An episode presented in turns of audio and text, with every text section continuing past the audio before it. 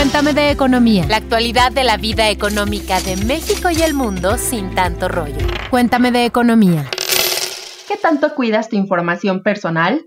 Mandar nuestra ubicación está dejando de ser opcional para aquellos usuarios de un teléfono celular y los servicios bancarios. ¿Qué me dicen de los datos biométricos? ¿Eres de los escépticos o de los que otorga permisos sin revisar los términos y condiciones? Si quieren saber más detalles, no se pierdan este episodio. Soy Luz Elena Marcos, reportera de Expansión, y esto es Cuéntame de Economía. Con la llegada de la pandemia, muchos usuarios de la banca optaron por usar los servicios financieros que ofrecen los bancos en teléfonos o computadoras. Por poner un ejemplo, BBVA México, el banco con mayor número de clientes, reportó que más de la mitad de los productos financieros que oferta ya son contratados por las vías digitales, es decir, cada vez menos personas van a las sucursales. Con este contexto, desde el 23 de marzo pasado, los clientes de la banca tienen que compartir su ubicación al momento de hacer operaciones bancarias como medida de prevención al lavado de dinero. En este programa me acompaña mi compañero José Ávila. Hola, ¿puedes escuchas? Hola, Luz Elena, me da mucho gusto saludarte. Ya tenía un ratito que no grababa contigo. ¿Cómo estás? Espero que todo bien. Gracias por estar una semana más con nosotros. Y pues, ¿qué les cuento? Eh, hemos sabido, hemos escuchado, hemos visto que la geolocalización causó mucho revuelo entre los usuarios en México porque lo consideraban una violación a su información personal. En expansión platicamos con Rodrigo Brandt, quien es presidente ejecutivo de la Asociación de Bancos de México, ABM para los cuates, y nos comentó que en la banca no hay un interés de seguir permanentemente al usuario. Da flojera, ¿no? Por el contrario, la medida beneficia a los propios usuarios porque se evita que los delincuentes hagan operaciones en otro lugar. Pero bueno, para que no crean que los estoy cuenteando, vamos a escuchar a Rodrigo tiene que ver muchísimo con el tema de seguridad y de tranquilidad de los usuarios, más allá de un tema de lavado de dinero, es un tema de una capa adicional de seguridad a toda la infraestructura bancaria para la realización de operaciones móviles. Eh, y a ver, y, te voy a dar respuestas muy puntuales. ¿Por qué los delincuentes no pueden saber dónde está el usuario? Porque lo que lo que la banca necesita es la geolocalización en tiempo real en el momento en el que se está realizando la transacción. Y una transacción dura dos minutos. Entonces no hay manera de que esa información se pueda compartir. Entonces lo tienes que ver en una perspectiva de que, de que la banca está invirtiendo y, invirtiendo importantes eh, recursos todo el tiempo y realizando eh, eh, procesos y tecnologías adicionales para garantizar el funcionamiento de, de, la red móvil de, operaciones bancarias, ¿no? Tú, tú lo mencionas, o sea, durante la pandemia efectivamente, como tú lo mencionas, creció el fraude, pero creció el fraude porque creció la utilización de la plataforma móvil de manera significativa. O sea, los usuarios móviles de la banca crecieron cerca del 130% en los últimos dos años. Las operaciones bancarias a través de dispositivos móviles crecieron alrededor del 50%. Entonces, es en este, en este ecosistema en donde no solamente los usuarios de la banca, sino los usuarios de cualquier industria, este, por diversas circunstancias se mudaron a dispositivos móviles, pues la operativa creció de manera significativa y con la operativa también crecen pues muchos de los riesgos asociados con ellos, ¿no? También platicamos con Jaime Márquez Pú, director de Desarrollo de Negocios y Nuevos Proyectos en STP. Él considera que los usuarios no se deben alarmar por estas medidas. Pero, ¿qué pasa si normalmente hago operaciones en Ciudad de México y después salgo de viaje? ¿Podremos continuar haciendo operaciones o se bloqueará nuestra cuenta? Escuchemos lo que nos dice tú ahorita generas una transacción en México y luego estás en Cuernavaca, pues bueno, eso tal vez no es, no es tanto una alerta. Pero, por ejemplo, si yo genero ahorita una transacción en México y de repente alguien genera una transacción a los 20 minutos o, a la hora en Mérida, pues sí sería ciertas alertas que levantarían, ¿no? O sea, no, no es este obviamente todas las alertas tienen ciertos parámetros a ver este el tema de el tema del tiempo los viajes eh, la recurrencia si yo en mi vida he ido a no sé este a, Durango y de repente hago una transacción en Durango podría salir una alerta o sea te digo aquí otro el punto más importante es es un mecanismo de seguridad para nosotros pero bueno Cabe señalar también que desde el momento en el que usamos una red de Internet, estamos dejando huella sobre el lugar en el que nos encontramos, esto a través de la IP. Los expertos también sugieren usar algunos modificadores de GPS que se venden en el mercado para cambiar la ubicación. Y otro tip ganador es que con ayuda de estos aparatos se cambia la ubicación actual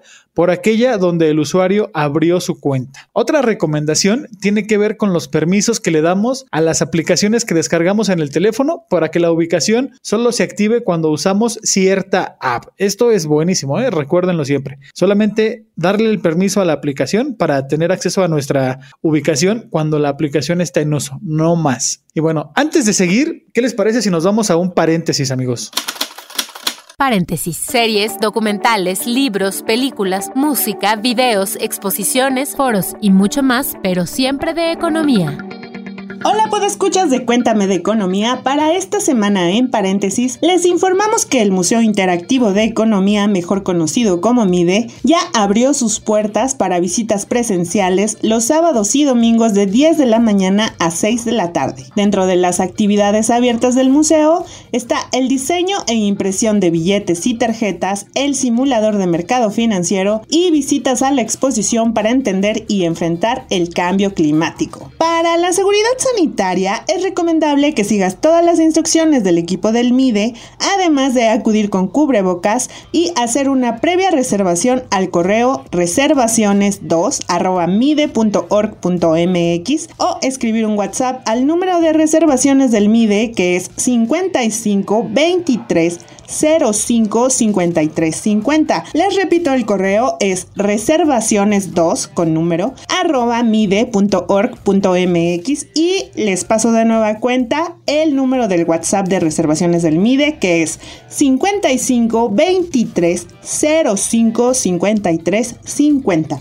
Aquí es importante mencionarles que el museo cuenta con el sello Safe Travels 2020 que da el Consejo Mundial de Viajes y Turismo y también cuenta con el timbre de turismo seguro CDMX 2020 y bueno, pues pongan mucha atención porque si quieren ir tenemos tres pases dobles para regalar a los tres primeros podescuchas que nos escriban un correo a economía@expansión.com.mx, repito, economía@expansión.com.mx con el asunto visita MIDE con mayúsculas y en el interior explíquenos por qué les gustaría ir a visitar este museo.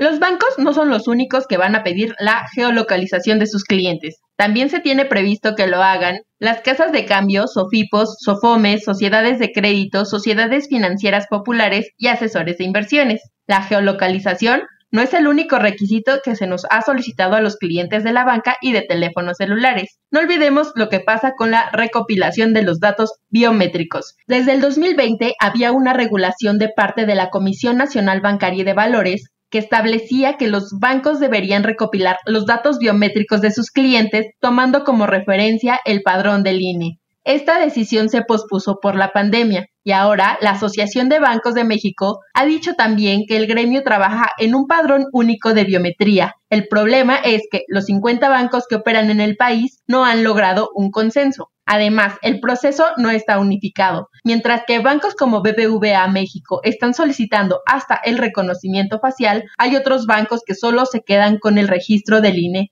que está establecido en la ley. Recordemos que hay bancos como Azteca y Coppel que desde sus inicios han solicitado la huella digital de sus clientes. Pero, ¿sabían que esto es porque debido al segmento de la población a la que están dirigidos, había clientes que no sabían leer ni escribir y por eso optaron por usar un lector de huellas dactilares? A ver, pues escuchas, más allá de la paranoia, hay que saber que sí hay casos de éxito con la biometría y como ejemplo está lo que pasó en las Afores. En 2016, hace poquito, se decidió implementar la biometría en los archivos de los trabajadores para evitar que algunos promotores los cambiaran sin su permiso. Algo delicado, ¿no creen? De esta forma, cada vez que alguien se cambia de Afore o quiere hacer algún trámite como retiro por desempleo, ayuda por matrimonio o su misma pensión, debe contar con su expediente biométrico. Ahora, tras la implementación de los biométricos, la CONSAR dijo que los casos de fraude se redujeron en un 99%. ¿A ustedes qué les parece? Es muy bueno, creo yo.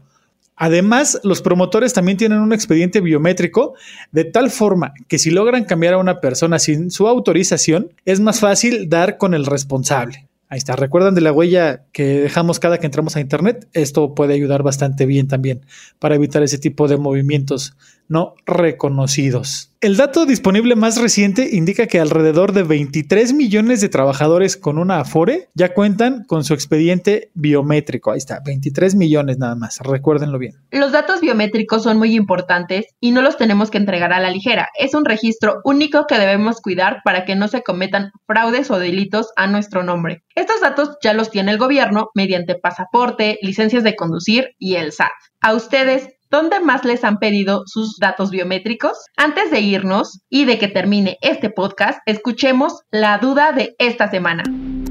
Cuéntame tus dudas. Tú preguntas, nosotros te contestamos. Alberto López nos pregunta en esta ocasión, ¿qué deducciones personales pueden hacer los freelancers en la declaración anual de impuestos? Hola Alberto, de acuerdo a información del Servicio de Administración Tributaria, mejor conocido como el SAT, los freelancers, quienes mayormente están registrados como personas físicas con actividad empresarial, pueden hacer dos tipos de deducciones, las personales y las que se conocen como autorizadas. Las personales pueden ser gastos médicos, transporte escolar cuando es obligatorio, seguros, hipotecas, gastos funerarios de familiares directos, intereses reales de vengados o donativos. Este tipo de deducciones tienen un límite equivalente a 5 UMAS elevadas al año, es decir, cerca de 163 mil pesos o el 15% de los ingresos del contribuyente. El monto que resulte menor de estos dos es el que aplica a cada contribuyente. Esto no lo explica el Instituto Mexicano de Contadores Públicos. En tanto, las deducciones autorizadas son los gastos considerados como inversiones, como la compra de insumos o bienes para realizar un trabajo. Por ejemplo, un diseñador gráfico que compró hardware especializado o una actriz que adquirió maquillaje y vestuario. Pueden consultar los gastos que pueden ser autorizados por el SAT en la ley del ISR y específicamente en el artículo 25. Recuerden que para que sean válidas sus deducciones deben de presentar cada factura de cada insumo o de cada servicio que adquirieron, el famoso CFDI, con todos los datos correctos y verificados. Pues bien, pues escuchas, todo lo bueno llega a su fin y nuestro podcast desafortunadamente no es la excepción, así que ha llegado el momento de despedirnos, no sin antes recordarles que ya nos pueden escuchar también a través de YouTube, donde, por cierto, los invito a que nos den su pulgar arriba si es que les gusta este podcast y que nos dejen algún comentario, alguna queja, alguna sugerencia o lo que sea que quieran compartir con nosotros. Todos los comentarios son leídos y contestados, así que ya lo saben, escúchanos en YouTube y déjenos algún comentario. Soy Pepe Ávila, no me queda más que agradecerles y recordarles, tomen agua, hagan ejercicio y por favor sean felices. Hasta la próxima. Cuéntame de economía, un podcast de Grupo Expansión.